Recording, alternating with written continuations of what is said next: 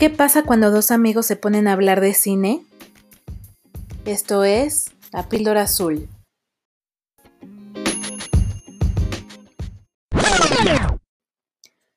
Hola, bienvenidos a un programa más de La Píldora Azul. Yo soy Cintia G y está conmigo Andrei Osornio. Hola amigo, ¿cómo estás? Muy bien, Cin. Bastante contento de haber llegado a una segunda semana de La Píldora Azul Ustedes, nuestros escuchas, espero que se encuentren también muy bien y que hayan visto muchas películas y series de televisión y que nos las recomienden también en nuestras redes sociales, que estamos en Instagram, Facebook y Twitter como La Píldora Azul. Recuerden que solo es una A entre la palabra píldora y azul.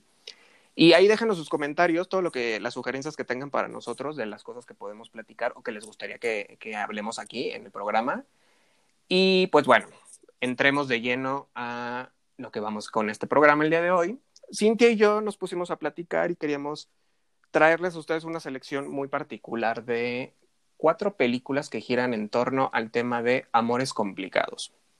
Y son amores complicados porque ya sea que los personajes como tal son complicados en sí, o porque las situaciones no son las ideales para desenvolverse y entonces les complican el amor. ¿No? Entonces, a partir de esta premisa, Cintia y yo hemos elegido cuatro películas que a nosotros nos gustaron y que por eso las estamos recomendando. Y pues, Sin, empieza tú. Gracias. Em, como ya bien lo decías, em, esta primera película que seleccioné tiene que ver justamente con relaciones complicadas tanto a nivel pareja, pero también a nivel familiar. Okay. Eh, la película se llama Hasta que la muerte los juntó, en inglés This is where I leave you, que salió en 2014.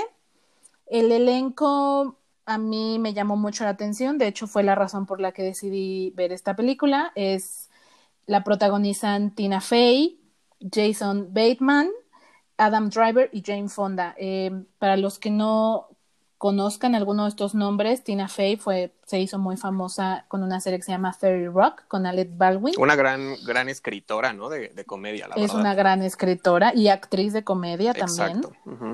Eh, Jason Bateman logró la fama con la serie Arrested Development, pero ha hecho muchas películas chistosas, también es como un actor de comedia, tú tiene Noche de Juegos, Hancock, Quiero matar a mi jefe, que a mí me hizo reír bastante, y eh, Adam Driver ahorita está súper de moda, yo soy muy fan, él protagonizó las películas de Star Wars y también acaba de hacer Historia de un matrimonio que fue desgarradora para mí, me parece un increíble actor. Y finalmente Jane Fonda, que eh, pues es una actriz súper en el medio, en los 70s, 80s fue muy galardonada y ahora tiene, se ha dedicado un poco más a la comedia a sus 82 años, se ve impactante, o sea, es una mujer bellísima. Ya sé, tiene ¿sabes?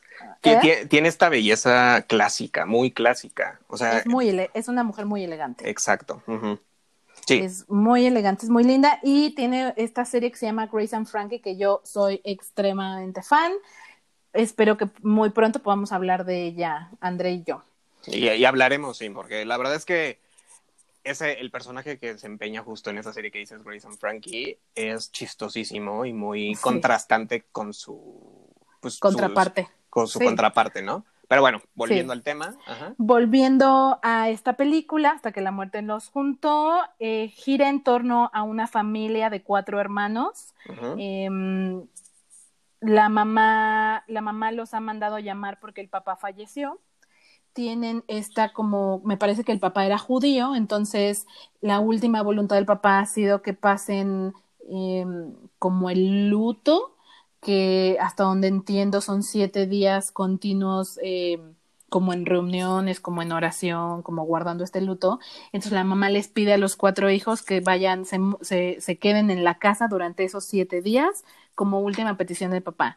Y esto destapa un montón de cosas. ¿Por qué elegí esta película con este tema de amores complicados? Aquí todo es complicado. Eh, eh, Jason Bateman, em, al inicio de la película no han pasado cinco minutos y él descubre que su mujer lo engaña con su jefe.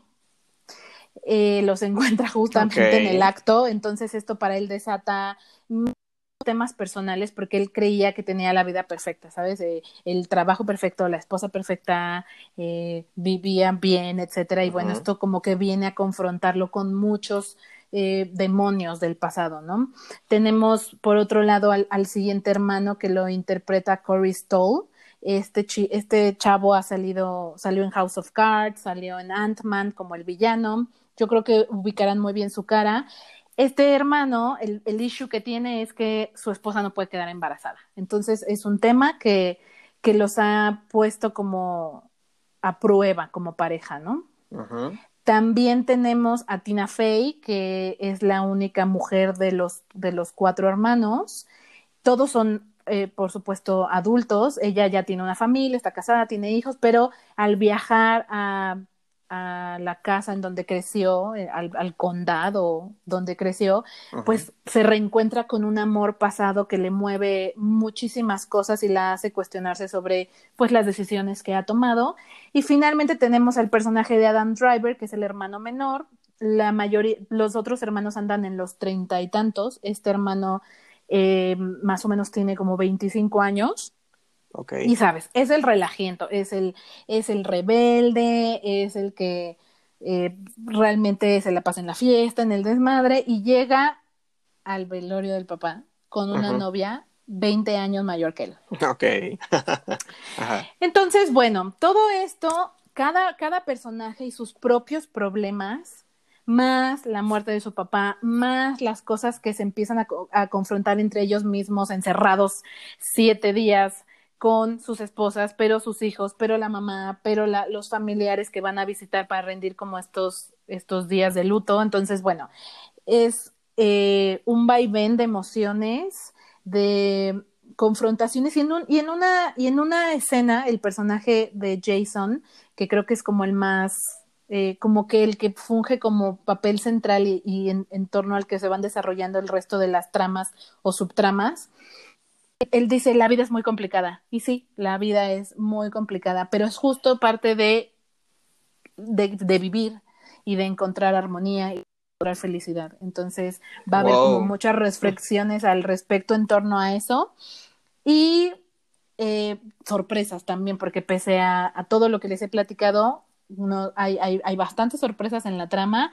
A mí me encantó, la disfruté bastante. Es, es, una, es un drama comedia, entonces hay muchas escenas hilarantes. Adam Driver tiene una buena comicidad en esta, en esta película. Yo se las recomiendo mucho. Está disponible en este momento en Netflix. Mañana quién sabe, pero hasta el momento. Hasta el momento está disponible aquí. Ajá.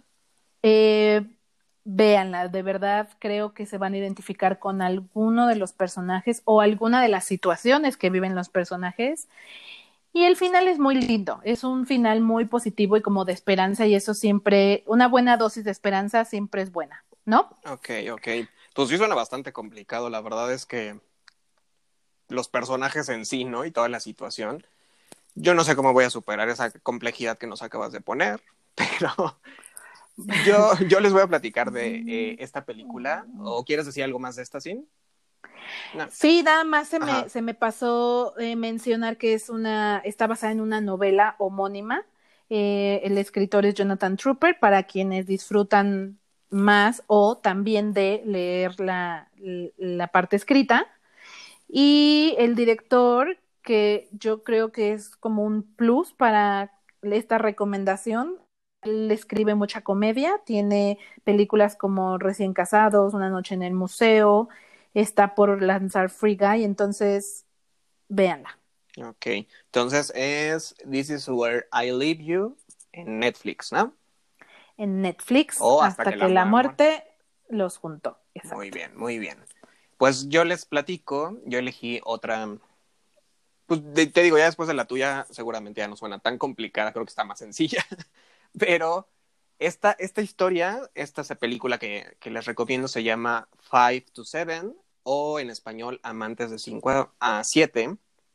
Y esta, esta es una historia basada en un hecho real que vivió el director y escritor Víctor Levin.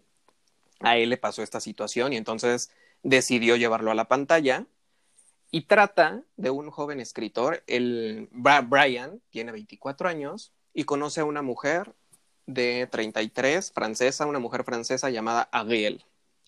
Y se conocen un día cualquiera, ya saben, chico conoce a chica y entonces hay clic, pero después del clic vienen las eh, situaciones que lo complican. Ella no está soltera, ¿no? está casada con un diplomático y entonces pues desde ahí ya, ya sabrán que deriva en otras situaciones pues difíciles para poder, tener esta relación. Aquí lo interesante de esta película, Sin y escuchas, es el choque cultural que hay tanto en la, con la cultura norteamericana con la cultura francesa. ¿no? Hacen un, un buen reflejo de cómo el pensamiento quizá como típico que puedan tener los estadounidenses frente a, estas ideologías europeas, hace un contraste y un choque que deriva en otras situaciones y que forza a los personajes a, a, desafiarse ellos mismos y en lo que han creído respecto al amor. ¿no? Realmente la historia está basada, está situada en Nueva York, en la ciudad de Nueva York.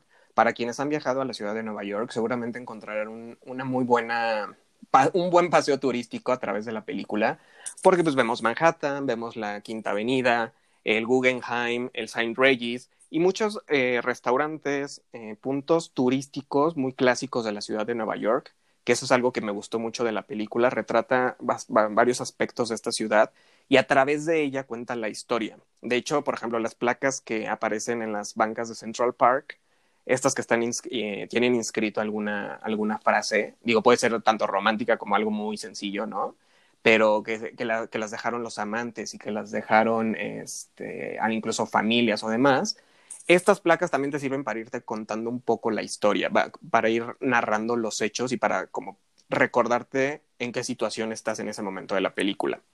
Es una historia sencilla, Digo, sencilla me refiero a la forma de contarlo, porque pues claramente la situación no es nada sencilla, pero realmente, o sea, fluye. O sea, cuando menos te des cuenta ya llegas hasta el final y dices, oh, ok, ese final eh, es, un, es bastante satisfactorio para mi gusto.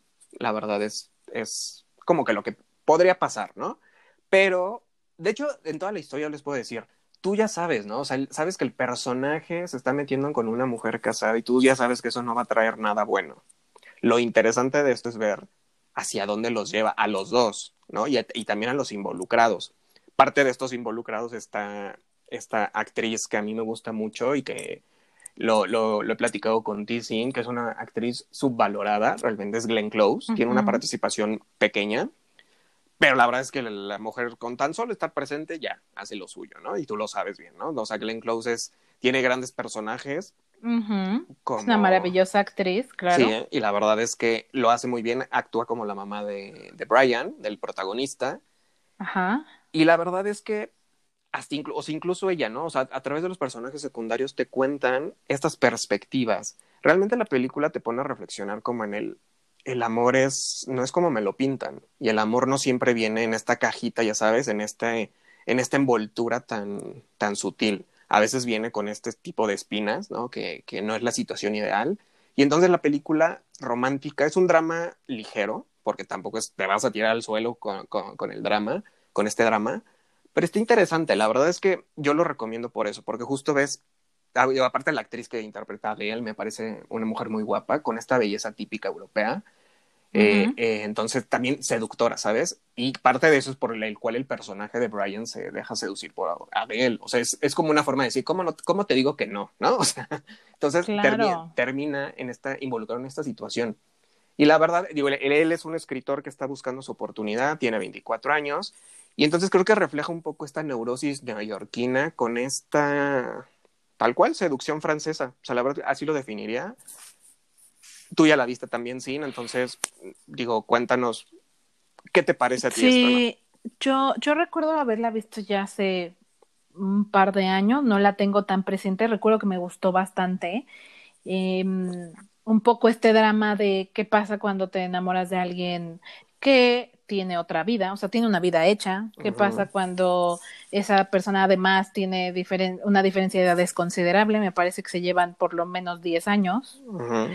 Eh, como que te recuerda un poco lo bonito de sentirse enamorado, eso es, eso es maravilloso, y al mismo tiempo esto que decías de que el amor no es sencillo, y, digo, creo que todos hemos estado en ese lugar donde pues el amor duele, el amor es complejo, el amor es, es todo, o sea, la verdad es que creo que esta película retrata muy bien todas esas facetas de lo que es estar enamorado, ¿no? Exacto. Entonces, eh, recuerden, es 5 to 7, de 5 a 7, amantes. Ah, bueno, y, esto es, digo, se preguntarán por qué se llama de 5 a 7, ¿no? Eh, el, justo, esta es una frase que aparentemente, según lo que menciona el personaje principal, es una frase como un código secreto en Europa donde cuando quieres tener un amante es este horario libre que tienes de 5 a 7. O sea, antes de este horario y después de este horario, cada uno vuelve a su vida habitual pero en, esto, en estas dos horas que tienen para el placer y para el romance, son ellos, los amantes son ellos. Entonces, justo es como este código que usan los amantes para decir que de 5 a 7. O sea, de 5 a 7 es cuando pueden y no más. Y son las reglas, porque aparte también gira en torno a, la, a eso la historia. Son esas reglas que no puedes romper en este código secreto. Entonces, 5 to 7 la pueden ver en Netflix como les decíamos y lo, hemos platicado otras veces, es el... Ahorita les mencionamos dónde están las películas, pero probablemente el siguiente mes puede ser que no estén, así que aprovechen para verlas cuanto antes. Y pues ahora cuéntanos tú, eh, ¿qué, otra, ¿qué otra selección tienes, Sin?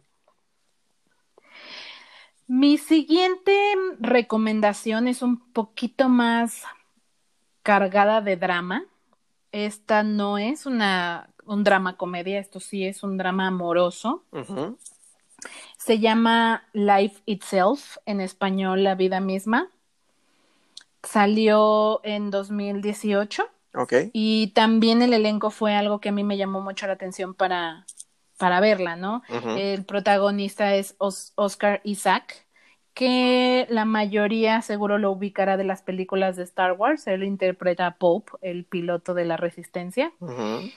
También dos nombres que me llamaron a mí mucho la atención fue Olivia Wilde y Antonio Banderas. Olivia Wilde, seguro, segurísimo la vieron en la, en la secuela de Tron de hace un par de años. Y bueno, Antonio Banderas es nuestro consentido, nuestro consentido de habla hispana, ¿no? Y ya también un clásico, ¿no? Eh, digo, no, no como Jane Fonda, pero ya también es un clásico. Claro, tiene los añísimos dedicándose a esto, ¿no? Y seguro que han visto alguna película en donde él salga. Claro. Eh, esta, eh, esta película gira en torno como a como su nombre lo dice, a la vida misma y cómo la vida está llena de matices y, vivir es, es, es emoción, es amor, es, em, e, es vivir muchas cosas muy padres, pero también es dolor, también es pérdida. Em, justamente Oscar Isaac y Olivia Wilde interpretan a una pareja, eh, Abby y Will, que se conocen en la universidad, eh, se enamoran al instante, hacen un clic increíble y a partir de ahí vemos una cadena de eventos que impactan a tres diferentes generaciones, empezando con los, los, papás de cada uno de ellos y pasando por su vida de pareja y terminando con el impacto en los hijos. Yo algo en lo que me, me encantaría hacer un énfasis es cómo la pérdida de un ser amado puede impactar tu vida para bien y para mal, porque muchas veces hemos hablado de que una pérdida realmente lo que te sucede es, eh, viene de cómo lo enfrentas. ¿Te dejas caer? ¿Dejas que ese evento marque tu vida? ¿O es ese impulso que necesitas para, y esa energía y ese motor que necesitas para salir adelante? Una cosa que yo creo va a ser garantía de que les llame la atención eh, verla es que el director y guion de esta película es Dan Fogelman, el escritor y productor de DC SOS. No, bueno, ya drama seguro, drama y lágrimas. Exacto, exacto, que es una, es una serie de que ahorita también está en Amazon, que a Andrea y a mí nos encanta y está segurísimo que en algún momento haremos un audio sobre ella. Oh, sí. Pero, pero hay tanto que decir de esta, de esta serie DC SOS que ya se imaginarán para quienes han tenido oportunidad de verla que esta película exactamente es drama, es mucho drama. También este, este mm, guionista y director escribió, ha escrito guiones como Crazy Stupid em, con Steve Carell y este chico, este chico guapo Ryan. Ryan Gosling, que me encanta. Me, esa, esa, esa comedia me pareció impresionante, a mí es de mis favoritas. Está muy interesante. Sí, es una película muy buena. También él escribió Rapunzel, Volcar. La verdad es que este, este cuate está fuertísimo, o sea, tiene muy buenos guiones. Em, la, la, película a mí sí me eh, impactó eh, y vas entre la alegría y la emoción, pero el dolor, pero la pérdida, pero regresas a la esperanza y a la fe, pero después también regresas a, a, llorar un poco. O sea, si tú has perdido a un ser amado, seguramente habrá una o dos escenas que con las que te sientas identificado y recuerdes que eh, perder a esa persona que fue muy importante para ti, pues no es sencillo. A veces no necesariamente tiene que ser por muerte, también puede ser porque se alejó de tu vida. Eh, y también habla un poco de, que en la vida quién es bueno y quién es malo depende del ojo con del ojo con el que se mire, ¿no? O sea, el villano puede ser el bueno dependiendo de cómo lo veas o viceversa. Entonces, yo la recomiendo muchísimo. Esta se estrenó lo decía en, en, el Festival de Toronto en 2018, tuvo buena recepción, la pueden ver en Amazon. Si tienen eh, ganas de llorar un poco, esta es la película. Justo eso te iba a preguntar, porque entonces seguramente es para tener caja de Kleenex al lado para... Sí, digo, no, no es el dramón máximo, porque tampoco es un dramón, pero digo, quienes han visto un poco de This saben que eh, hay una carga emocional te mueve, te mueve, te donde mueve. Te, mueve. Este, este cuate, Dan, sabe mover fibras, sabe mover fibras, creo que lo hace muy bien en esta película, se las recomiendo. Muy bien, muy, muy interesante, la verdad es que eh, con este sello de This Is Us, la verdad es que sí, sí, me, sí, dan ganas como de, de ponerte a reflexionar un poco, como dices, y que te muevan estas fibras. Y pues ahora, la cuarta película que, que tenemos por recomendar esta sí es más, fue más conocida.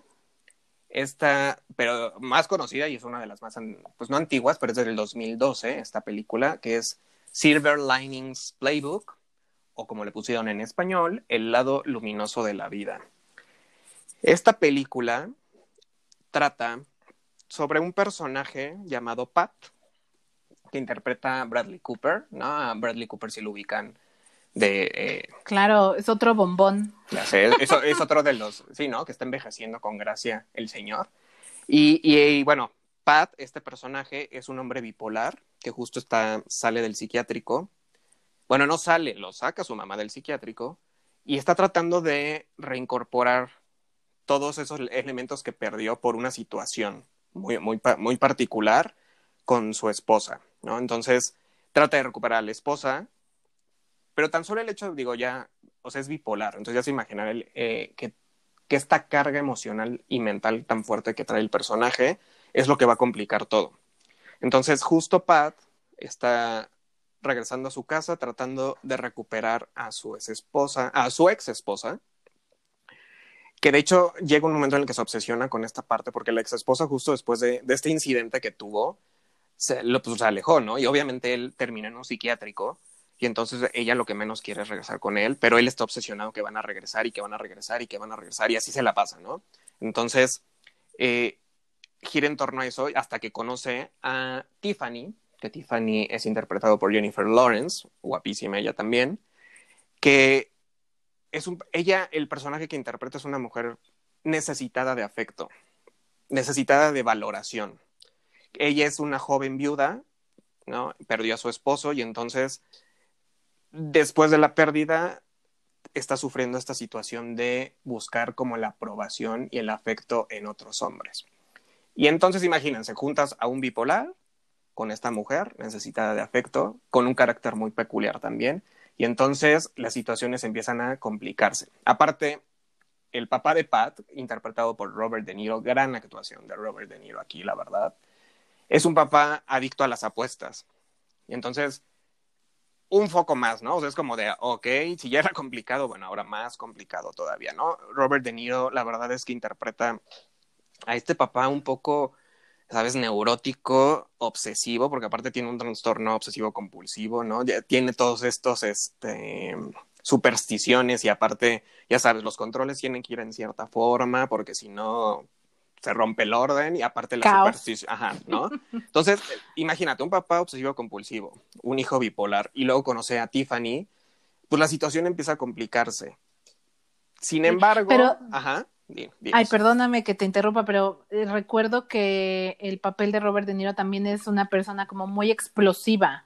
Em, me parece que los que por que por justo como es un poco violento los vetan de un partido de de la, de fútbol americano, ¿no? Algo así, ya no pueden volver a entrar y el hijo como que justo es viva imagen del papá, también tiene un carácter como bastante violento, explosivo y como bien decías, Tiffany es como su otra naranja porque también es bastante Peculiar. explosiva, es explosiva también, entonces justo como que eh, se encuentran y hasta cierto punto se entienden, me parece, ¿no? Así es, digamos que los dos tienen, o sea, Pat es, no tiene filtro. Pat dice las cosas como las piensa.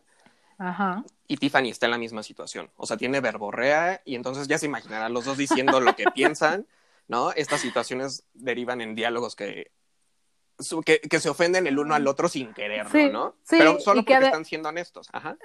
Claro, y que además aunque se, se, pone como muy álgida la discusión, como que los dos también tienen este temple para aguantar lo que se les está diciendo, ¿no? Exacto. O sea, sí, sí, sí son como personajes bastante similares en ese aspecto, por lo menos, ¿no? Exacto. Y aquí, por ejemplo, eh, ¿de dónde viene el título? El eh, está basado en un libro, que justo es una novela que se llama igual, Silver Linings Playbook, y el nombre viene precisamente porque eh, Silver Linings es una frase que dice que después de, que, aunque el cielo esté lleno de nubes, siempre hay una, está el rayo del sol, ¿no? Siempre hay una luz cuando hay oscuridad. A eso se refiere justo, precisamente. Pat es un personaje que después de haber estado en un psiquiátrico ocho meses, pues le enseñaron todas estas estrategias a modo como de estrategias deportivas en este playbook de lo que tiene que hacer para superarlo, ¿no? O sea, porque de hecho, por ejemplo, hay una canción muy particular que detona que él explote, porque esa canción le recuerda justo la situación que vivió con su esposa y entonces ya se imaginar, pero o sea, explota, pero realmente explota, o sea, empieza a tirar cosas, empieza a golpear y entonces esa, eso es una situación complicada. Bradley Cooper, la verdad es que hace un muy buen papel. Yo, le, yo les diría que tengan un poco de paciencia con la película, porque a mí, al menos a mí particularmente me pasó. Los primeros minutos de la película, Bradley Cooper actúa también este tema, esta parte de la bipolaridad, que llega un momento que te sientes incluso como él, o sea, te sientes tan atiborrado de mentalmente y te transmite este nerviosismo y este, este extremo justo precisamente de las emociones, ¿no? De la tristeza. Él, él normalmente está eufórico, entonces llega un momento que dices, ah, basta, es demasiada energía en el personaje. Entonces, e, empieza a ser un poco denso al principio, al menos a mí me pasó así. Bradley Cooper actúa también que, este, que, te transmite toda esa pesadez mental que él vive y este exceso de energía con el que le, cual está. Y luego ya la película empieza como, ya cuando intervienen los demás personajes, te empieza a, se empieza a relajar. Entonces, denle, denle oportunidad al principio. La verdad es que el, es denso, pero luego ya se relaja y te lleva en esta historia de amor que entre los dos, pues los dos personajes son complicados. Ahí sobra decir el por qué, por qué le hemos elegido. La verdad es que es eso lo que les decía. Tiffany, aunque realmente en la película no lo dicen, pero ella manifiesta, según, según habían comentado críticas después de, que ella tiene un trastorno llamado borderline, que es este, este, este padecimiento de limítrofe. Entonces, ella también tiene una condición que a lo mejor no está diagnosticada, pero por eso ella actúa como actúa, ¿no? Por eso ella se vuelve esta mujer necesitada de, de hombres. Cariño, cariño, ¿no? Entonces, digo, detalles aquí curiosos que hay de esta película es que fue filmada en 33 días, o sea, fue algo realmente, rápido. Eh, el personaje de Tiffany lo iba se, lo propuso, se le propusieron a Anne Hathaway, ¿no? Pero Anne Hathaway no pudo por tema de, de logística.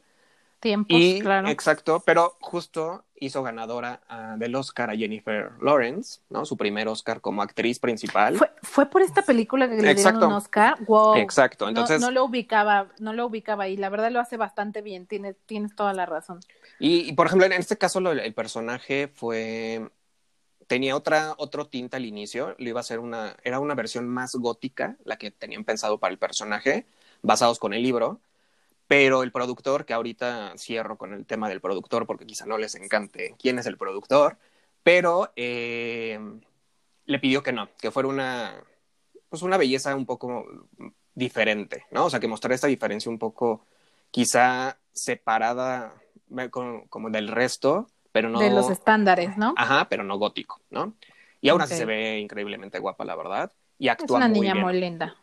Eh, la película tuvo ocho nominaciones al Oscar entre ellas la eh, actuación de reparto por Robert De Niro, actuación principal por Bradley Cooper y como les decía, Jennifer Lawrence, también fue guion adaptado y también fue mejor película eh, nominada. Solo ganaron como, como mejor actriz, pero bueno, ya también les hablará. Digo, no, no necesariamente que haya estado nominada a los Oscar, quiere decir que es una garantía, porque ya sabemos que últimamente los Oscar premian solo lo que está en tendencia, pero es sobra, o sea, los premios creo que no, no hablan, o sea, no, no están, de, están de más aquí, porque realmente las actuaciones de los tres son muy buenas, ¿no? Y también de los otros personajes secundarios, la verdad es que sí.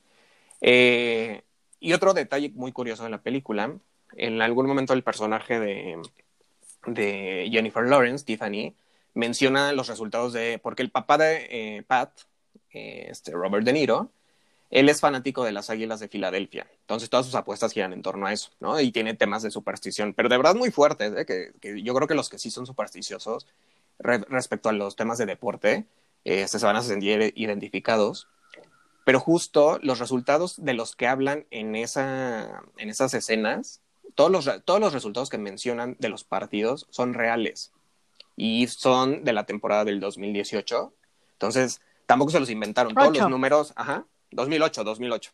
Ajá. Este, justo, sí son reales. Entonces está muy curioso.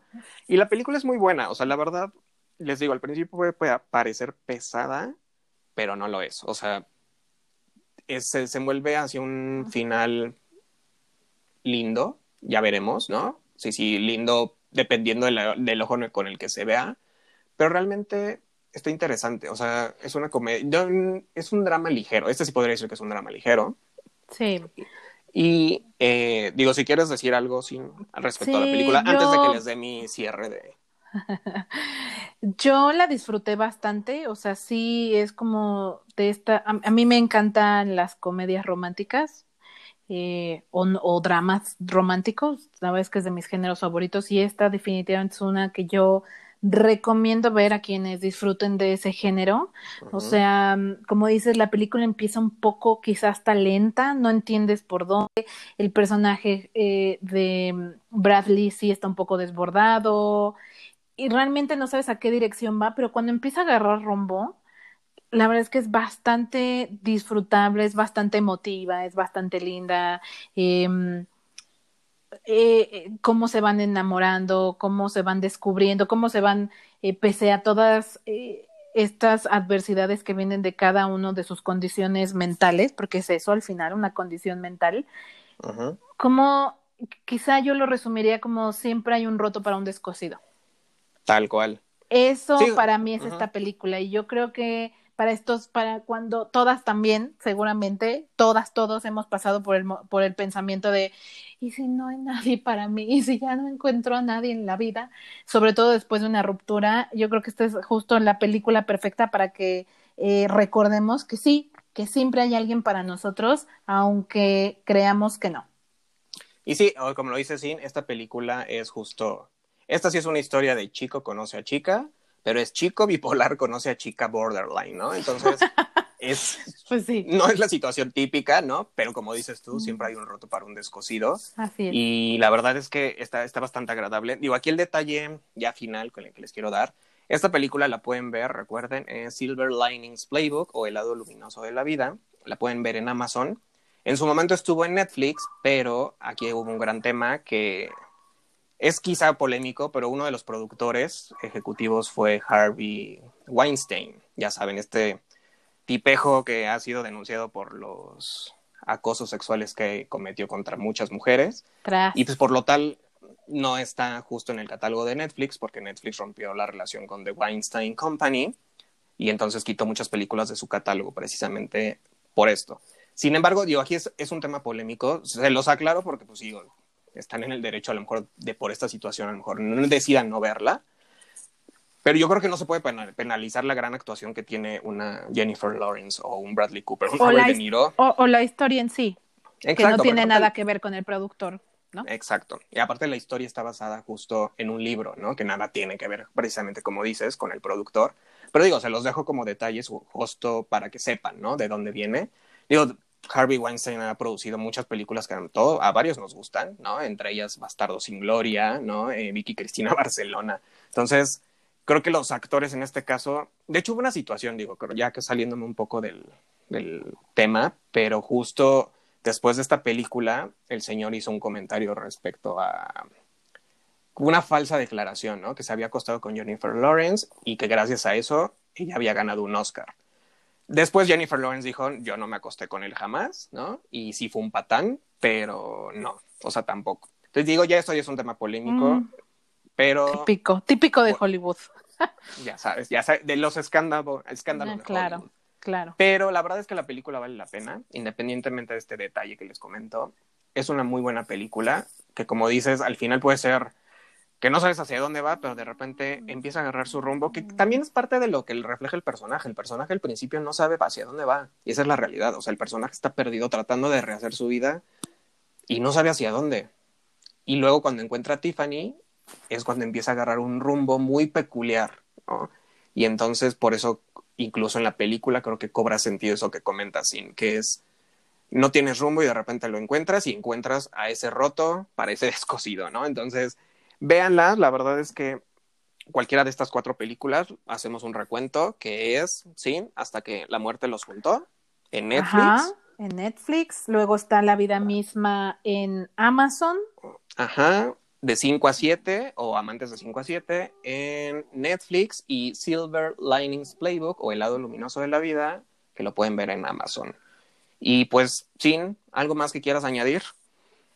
Mm, solamente que cualquiera de las cuatro son excelentes películas. Yo eh, disfruté todas quieren llorar, quieren disfrutar, quieren recordar lo hermoso de estar enamorado o lo difícil de estar enamorado para los que acabamos, o sea, los que acaban de tronar o no encuentran su media naranja y quieren sentirse identificados, definitivamente alguna de estas les quedará. Eh, como ya decía Andrea al principio del programa, por favor, eh, escríbanos en nuestras redes sociales qué les pareció nuestras recomendaciones, si pudieron ver algunas, si ya han visto algunas, si están de acuerdo en lo que opinamos. Y si tienen alguna sugerencia de películas que podamos hablar más adelante, nos encantará leerlos. Y pues recuérdanos cuáles son nuestras redes sociales. ¿sí? Estamos en Facebook, Twitter e Instagram como la píldora azul, con una A entre píldora y azul. Eh, no dejen de darnos like, de darnos sus comentarios y nos vemos en el próximo programa. Chao, chao. Nos vemos. Bye. Gracias.